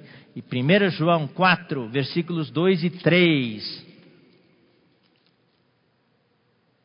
Nisto reconheceis o Espírito de Deus. Todo espírito que confessa que Jesus Cristo veio em carne é de Deus. Aqui está a inoculação, a vacina contra as heresias daquela época. Pessoas que diziam que Jesus não veio em carne. E todo espírito que não confessa Jesus não procede de Deus. Pelo contrário, este é o espírito do anticristo, a respeito do qual tendes ouvido que vem e presentemente já está no mundo.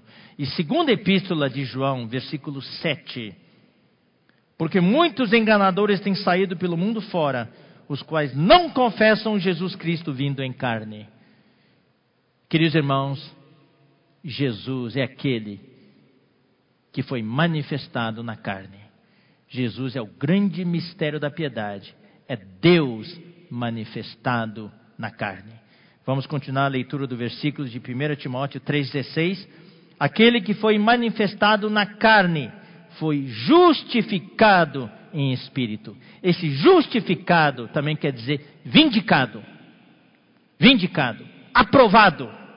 Então Mateus, ele foi vindicado como filho de Deus pelo Espírito. O Espírito vindicou que ele era o filho de Deus. Vamos lá. Mateus 3, versículos 16 e 17. Batizado Jesus saiu logo da água, e eis que se abriram os céus. E aí vem o Espírito de Deus sobre ele, vindicando a Jesus, aquele homem que estava dentro da água, que foi batizado, descendo como pomba vindo sobre ele. E eis uma voz do céu que dizia: Este é o meu filho amado, em quem me comprazo. Romanos 1, versículos 3 e 4. Com respeito a seu filho, o qual, segundo a carne, veio da descendência de Davi, e foi designado filho de Deus com poder, segundo o espírito de santidade. Ele foi vindicado como filho de Deus. Ele foi justificado. Essa palavra também significa vindicado, quer dizer justificado, provado, e aprovado como correto e justo pelo Espírito. É? Mateus 3, 15, 16 nós já lemos, vamos ler de novo, só que é outros dois versículos. Mateus 3, 15 e 16, aqui fala, mas Jesus respondeu, olha só, ali era um homem Jesus, dando um testemunho, cumprindo toda a justiça de Deus, por isso ele foi aprovado. Mas Jesus lhe respondeu, deixa por enquanto, porque João Batista não queria batizá-lo, ele falou: Não, eu preciso ser batizado, porque assim nos convém cumprir toda a justiça. Então ele o admitiu. Batizado Jesus, saiu logo da água, e eis que se abriram os céus, e viu o Espírito de Deus descendo como pomba sobre ele. Capítulo 4, versículo 1. A seguir foi Jesus levado pelo Espírito ao deserto para ser tentado pelo diabo. O Espírito então o aprovou naquele estágio, depois do batismo, e levou ele para o próximo estágio para ser tentado. Jesus veio em carne, mas ele viveu no espírito. Por isso que a Bíblia fala, foi vindicado, justificado no espírito. Lucas 4, 1.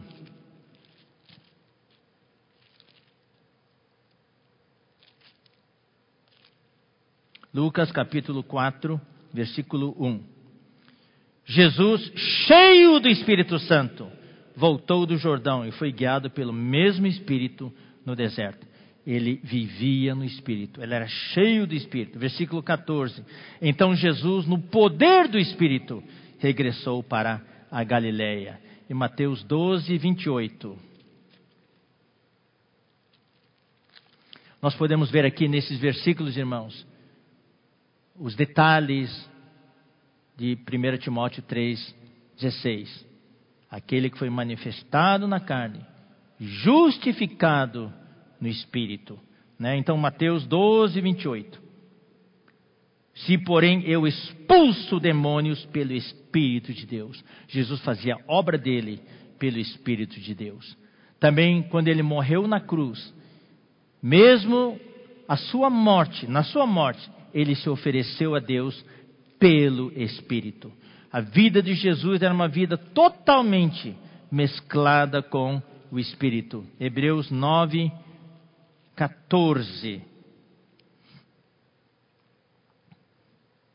Muito mais o sangue de Cristo, que pelo Espírito eterno, a si mesmo se ofereceu sem mácula a Deus, purificará a nossa consciência de obras mortas para servirmos a Deus vivo. Aqui está um homem, queridos irmãos, que é o grande mistério da piedade, que expressava Deus em seu viver. O seu viver, a sua obra, tudo era pelo Espírito no Monte da Transfiguração, Mateus 17, 2, né? ele foi também vindicado. Ele apareceu lá na sua glória. Né? E, e também na sua ressurreição, ele foi vindicado. A ressurreição é uma forte vindicação. É o sinal de que Deus aprovou a vida e a obra do seu filho. E em 1 Coríntios 15, 45, ali fala que ah, o último Adão se tornou o espírito que dá vida. Ele se tornou o espírito que dá vida em ressurreição. E 2 Coríntios 3,17 fala: Ora, o Senhor é o Espírito. Então hoje, até hoje, o Cristo que mora em nós, que vive em nós, hoje ele é o Espírito. Para viver em nós, para habitar em nós, com Romanos 8, 9 e 10 dizem. Vamos ler Romanos capítulo 8, versículos 9 e 10.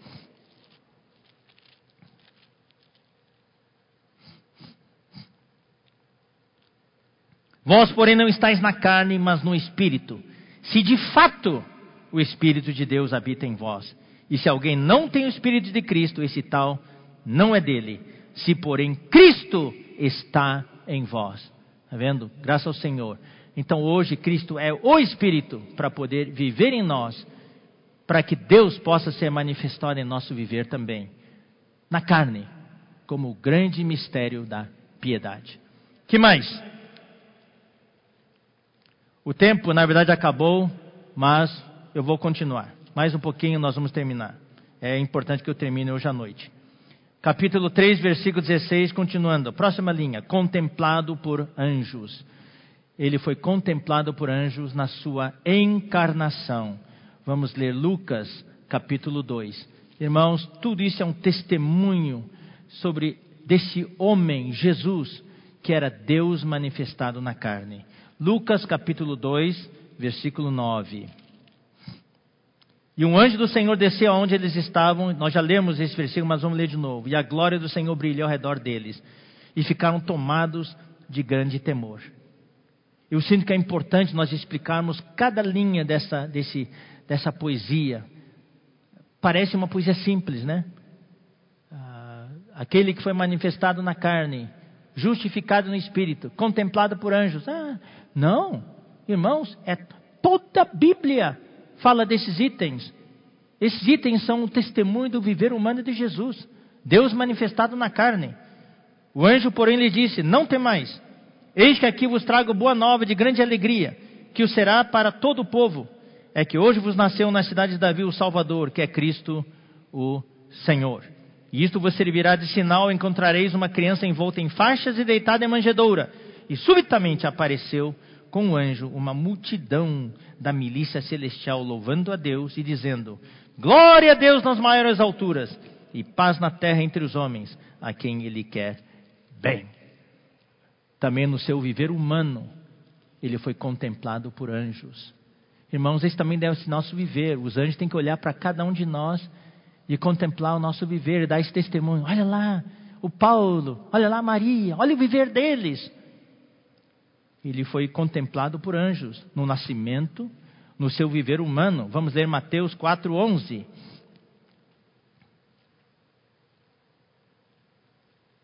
Mateus 4, 11. Depois da tentação de Jesus, depois que ele venceu o diabo, com isto o deixou o diabo, e eis que vieram anjos e o serviram. Os anjos assistiram todo o episódio da tentação de Jesus. Quando o diabo se afastou, vieram os anjos e serviram comida a Jesus. E o serviram. Na cruz, os anjos também, só que lá, lá eram os anjos caídos. Colossenses 2,15.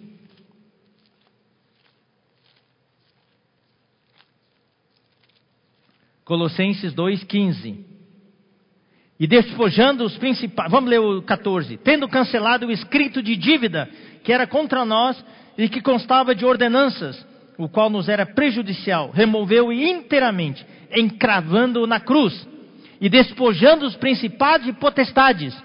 Ali, quando Jesus estava morrendo, em volta, queridos irmãos, estava cheio de anjos caídos, torcendo contra Jesus, se alegrando que o Filho de Deus havia sido crucificado.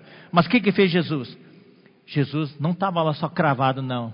Jesus estava ocupado, ocupado, trabalhando. O que, que ele fez? Ele despojou todos aqueles anjos caídos, despojou os principados e potestades, publicamente os expôs ao desprezo, triunfando deles na cruz. Ali Jesus obteve a vitória sobre os anjos caídos.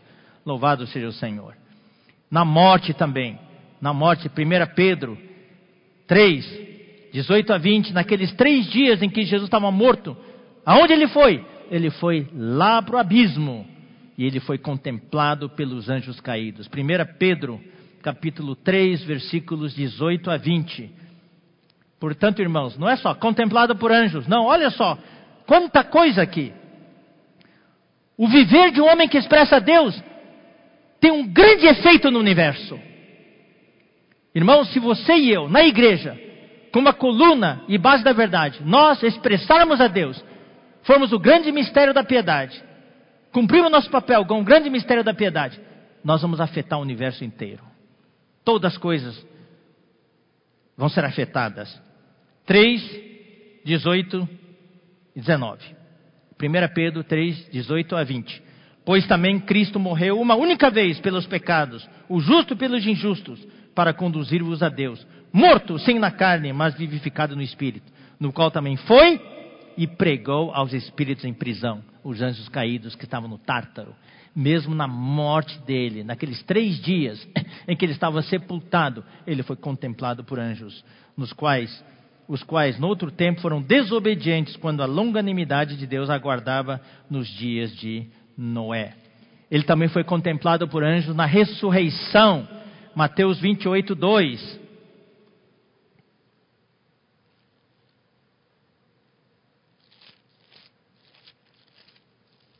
Mateus 28, 2. E eis que houve um grande terremoto, porque um anjo do Senhor desceu do céu, chegou-se, removeu a pedra e assentou-se sobre ela. Vamos, Lucas também, 24, 4 a 7. Também foi contemplado por anjos na sua ressurreição. Lucas 24, versículos 4 a 7. Aconteceu que, perplexas a esse respeito, apareceram-lhe dois varões, dois anjos, com vestes resplandecentes. Estando elas possuídas de temor, baixando os olhos para o chão, eles lhes falaram: Por que buscais entre os mortos ao que vive? Ele não está aqui, mas ressuscitou. Lembrai-vos de como vos preveniu ainda, estando ainda na Galileia, quando disse: Importa que o filho do homem seja entregue nas mãos de pecadores e seja crucificado e ressuscite ao terceiro dia. Então se lembraram das suas palavras também foi contemplado por anjos. Olha só, irmãos, foi contemplado por anjos em toda a sua vida, desde o nascimento até a sua ascensão. Na sua ascensão, Atos 1, 10 a 11. Atos 1, 10 a 11. Estando ele com os olhos fitos no céu, quando Jesus já tinha subido. Enquanto Jesus subia, eis que dois varões vestidos de branco se puseram ao lado deles.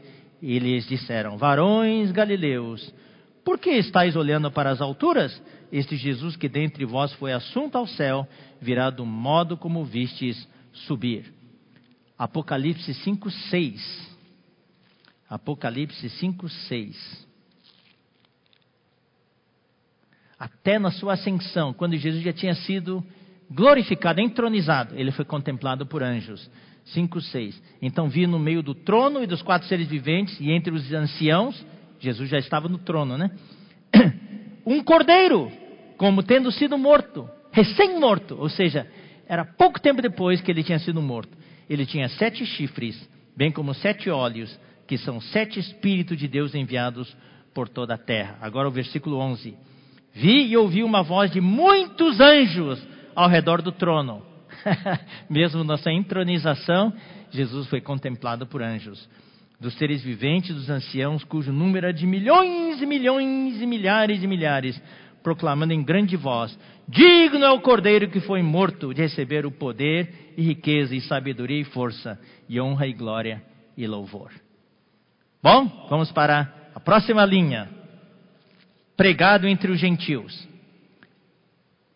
Jesus a, a sequência até agora está boa, né? É? Ele, ele uh, se manifestou na carne, foi justificado em espírito em todo o seu viver, tá certo? E daí foi contemplado por anjos em todo o seu viver. Foi agora daí depois da sua morte, ressurreição e ascensão, é bem natural. Foi pregado entre os gentios. Então vamos ler Mateus 24, 14.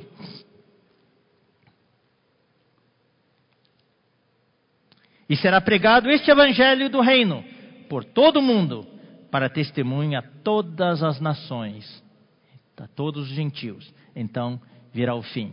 Mateus 28, 19 e 20. Ide, portanto, fazei discípulos de todas as nações, batizando-os em nome do Pai e do Filho e do Espírito Santo. A palavra nações, no grego, é a mesma palavra para gentios. Ensinando-os a guardar todas as coisas que vos tenho ordenado. E eis que estou convosco todos os dias até a consumação do século. Atos 1,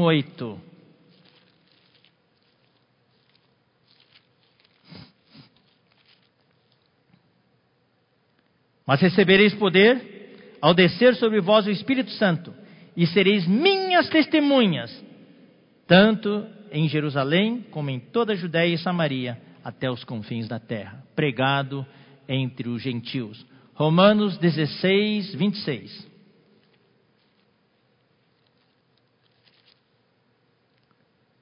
E que agora se tornou manifesto e foi dado a conhecer por meio das escrituras proféticas, segundo o mandamento do Deus eterno, para a obediência por fé entre todas as nações, entre todos os gentios, pregado entre os gentios. Efésios 3, 8. Efésios 3, 8. A fim, a mim, o menor de todos os santos, me foi dada essa graça de pregar a quem? Aos gentios, o evangelho das insondáveis riquezas de Cristo. Então, esse Cristo que foi manifestado na carne, justificado em espírito, né? E contemplado por anjos, também foi pregado entre os gentios. E foi crido no mundo. sequência, depois de ser pregado, tem que ser crido. Atos 13, 48. Atos 13, 48. Os gentios, ouvindo isto, regozijavam-se e glorificavam a palavra do Senhor e creram todos os que haviam sido destinados para a vida eterna. Os gentios creram. Agora, último, a última linha. Recebido na glória. Vamos ler primeiro os versículos, depois vamos explicar um pouquinho. Recebido na glória. Marcos 16, 19.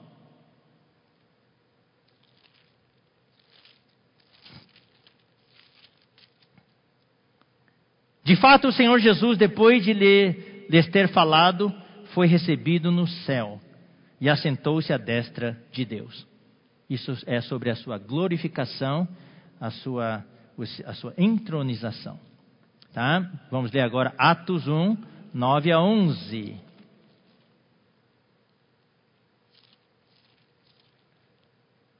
Atos 1, 9 a 11. Ditas estas palavras, foi Jesus elevado às alturas. À vista deles, uma nuvem o encobriu dos seus olhos. E estando eles com os olhos fitos no céu, enquanto Jesus subia, recebido na glória, eis que dois varões vestidos de branco se puseram ao lado deles. E lhes disseram: Varões galileus, por que estáis olhando para as alturas?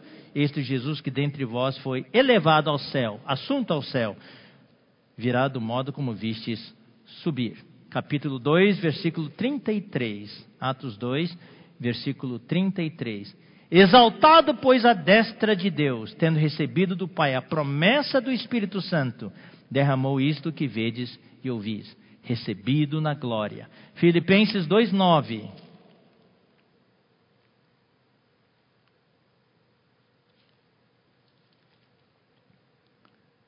Pelo que também Deus o exaltou sobremaneira, ele deu o nome que está acima de todo nome, recebido na glória. E Hebreus 1:3. Ele que é o resplendor da glória e a expressão exata do seu ser, sustentando todas as coisas pela palavra do seu poder, depois de ter feito a purificação dos pecados, assentou-se à direita da majestade nas alturas. Irmãos, vamos ver de novo essa sequência? Aquele que foi manifestado na carne, justificado em espírito, contemplado por anjos, pregado entre os gentios, crido no mundo, essa sequência não tem problema nenhum.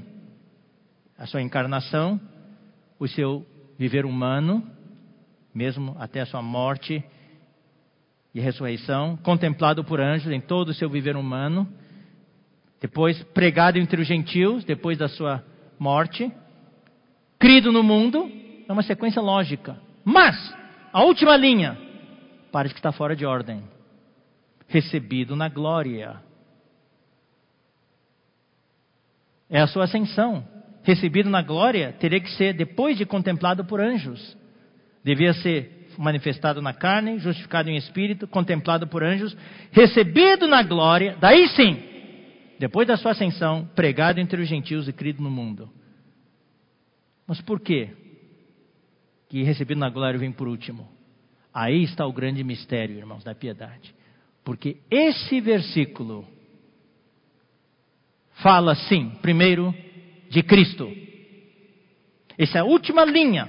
Fala sim da ascensão de Cristo, mas Paulo colocou propositadamente por último, porque essa última linha também se refere à igreja, se refere ao arrebatamento da igreja. Depois de ter sido crido no mundo e a igreja ter amadurecido, quando vier o Senhor, a igreja será recebida na glória. Ou seja, queridos irmãos, o grande mistério da piedade não é só Cristo, é também a igreja. É Cristo e a igreja. É, é a igreja como corpo de Cristo. Cristo é a cabeça, a igreja é seu corpo. Tanto Cristo a cabeça como a igreja é seu corpo. É hoje a manifestação de Deus na carne. Queridos irmãos, isso é a revelação que Deus nos dá na Sua palavra. Por isso que Paulo colocou esse versículo logo depois do versículo 15. Como se deve proceder na casa de Deus, que é a igreja do Deus vivo, coluna e base da verdade. Está falando da igreja aqui. De repente fala, grande é o mistério da piedade. Então, aparentemente, só fala de Cristo. Mas esse essa poesia se refere sim a Cristo. Todos os itens batem, mas o último item, que aparentemente está fora de ordem, se refere a esse Cristo ampliado, esse Cristo ah, engrandecido. Não só o Cristo individual, mas hoje é o Cristo corporativo. A continuação de Deus manifestado na carne é a igreja hoje. Não só quando Jesus estava aqui na terra, Deus foi manifestado na carne. O grande mistério da piedade, aquele homem Jesus, era Deus manifestado na carne. Aquilo era um grande mistério que os fariseus, os judeus não conseguiam entender. Mas não é só isso. Depois da ascensão, Jesus voltou como Espírito que dá vida. E hoje Ele mora dentro de nós. E hoje nós somos o Cristo corporativo, o Cristo engrandecido, né? ampliado. E hoje a igreja é Deus manifestado na carne. Hoje, se alguém quer ver Deus, o Cristo físico não está mais aqui. Mas hoje o Cristo é o Cristo pneumático que vive dentro de nós. Esse é o grande mistério da piedade. Esse é o mistério que, é, que foi revelado estava oculto, mas foi revelado, que é Cristo em nós a esperança da glória. Quando a igreja é bem cuidada, seguindo as instruções que Paulo deu em 1 Timóteo, né, com o pastoreio e o cuidado que, os, que o episcopado e o diaconato né, prestam para a igreja, a igreja funciona.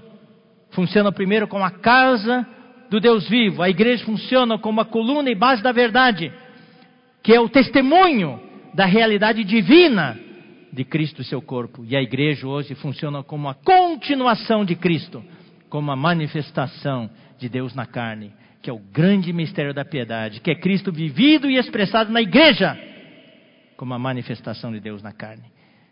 Queridos irmãos, um tempo atrás, na verdade, a gente tem falado isso bastante, bastante tempo, sobre as virtudes humanas, os atributos divinos expressados na humanidade de Cristo. E hoje, na vida da igreja, por causa do tempo, eu não vou ler isso, talvez na próxima reunião, antes de falar sobre a, a continuação, sobre a, uma vida adequada da igreja com manifestação de Deus na carne, nós vamos explicar um pouco. Uh, falamos sobre os planknon de Cristo o viver de Cristo, que era um splanknizomai, é expressar Deus na nossa humanidade. Isso é Deus manifestado na carne hoje. Louvado seja o Senhor. Que Deus nos abençoe. O mistério de Deus é a igreja. É, perdão, o mistério de Deus é Cristo. A Bíblia fala isso. O mistério de Cristo é a igreja. E o grande mistério é Cristo e a igreja. Uh, eu só vou ler dois versículos, dois ou três versículos. Colossenses 2,2 fala o mistério de Deus, eu só vou recitar, não vou ler não. Mistério de Deus, vírgula, Cristo. O grande mistério do universo é Deus. O mistério de Deus é Cristo. E Efésios capítulo 1, versículo 9, capítulo 3, versículos 3 e 4 e versículo 9 nos mostram que a igreja é o mistério de Cristo. Mas no final de, de, de Efésios, no versículo 32 do capítulo 5, fala do grande mistério que é Cristo e a igreja. É? A igreja, Cristo é a cabeça da igreja e a igreja é o corpo de Cristo. Nós temos hoje então esse plano de Deus, essa administração familiar de Deus esse grande mistério da piedade que é dispensar esse Cristo tão maravilhoso que teve esse viver. Ele é a corporificação de Deus. Ele é Deus manifestado na carne. E Deus quer dispensar, através da Sua palavra, colocar a fé dentro da nossa fé. Colocar dentro do seu povo, que somos nós, a sua igreja, para produzir um corpo para Cristo. Né? Que, é, que é a igreja, que é hoje o aumento dessa manifestação de Deus na carne. É a corporificação de Deus hoje. Hoje, Cristo não está mais aqui na terra. Se alguém quer ver Deus, quer ver Cristo, é na igreja que eles vão ver, porque a igreja hoje é a manifestação de Deus na carne. E o grande mistério, irmãos, está em 1 Coríntios 6,17. Aquele que se une ao Senhor é um espírito com Ele. Nós estamos unidos ao Senhor. Esse é o grande mistério. Estamos unidos, conectados com Deus. E o viver de Cristo, que foi o homem que manifestou Deus na carne, é o nosso viver hoje na igreja. E a igreja corporativamente. Uau! Louvado seja o Senhor. Somos a manifestação de Deus na carne. Então, para terminar, eu vou ler de novo esse versículo. Evidentemente. para Paulo estava muito claro, né? Mas não sei se era Está tão claro para nós. Evidentemente, grande é o mistério da piedade. Esse mistério da piedade já entendemos. É Cristo primeiro, mas hoje também é a igreja. Então, é aquele que foi manifestado na carne, foi justificado em espírito, contemplado por anjos, pregado entre os gentios, crido no mundo e recebido na glória. Hoje a nossa esperança é que, vivendo tal vida, sendo o testemunho de Deus hoje na terra, a coluna e base da verdade, sendo Deus manifestado na carne, Deus vai operar em nós, vai trabalhar em nós, e quando Ele chegar, quando Ele voltar, nós vamos estar encontrados num estado, numa condição adequada, e vamos ser arrebatados como vencedores, como Sua noiva, como Seu exército. Louvado seja o Senhor. Então nós seremos recebidos na glória. Então esses versículos diz respeito a Cristo e à igreja, que é o grande mistério desse universo. Grande é esse mistério, mas eu me refiro a Cristo e à igreja. Desculpe tomar tanto tempo, mas eu precisava terminar. Não queria deixar nada para a próxima reunião. Que Deus abençoe todos nós e que nós possamos viver esse grande mistério da piedade para contra-agir contra o mistério da iniquidade que se multiplica. E nós queremos multiplicar o mistério da piedade, que é Deus manifestado na carne. Hoje, Deus abençoe todos os irmãos. Amém.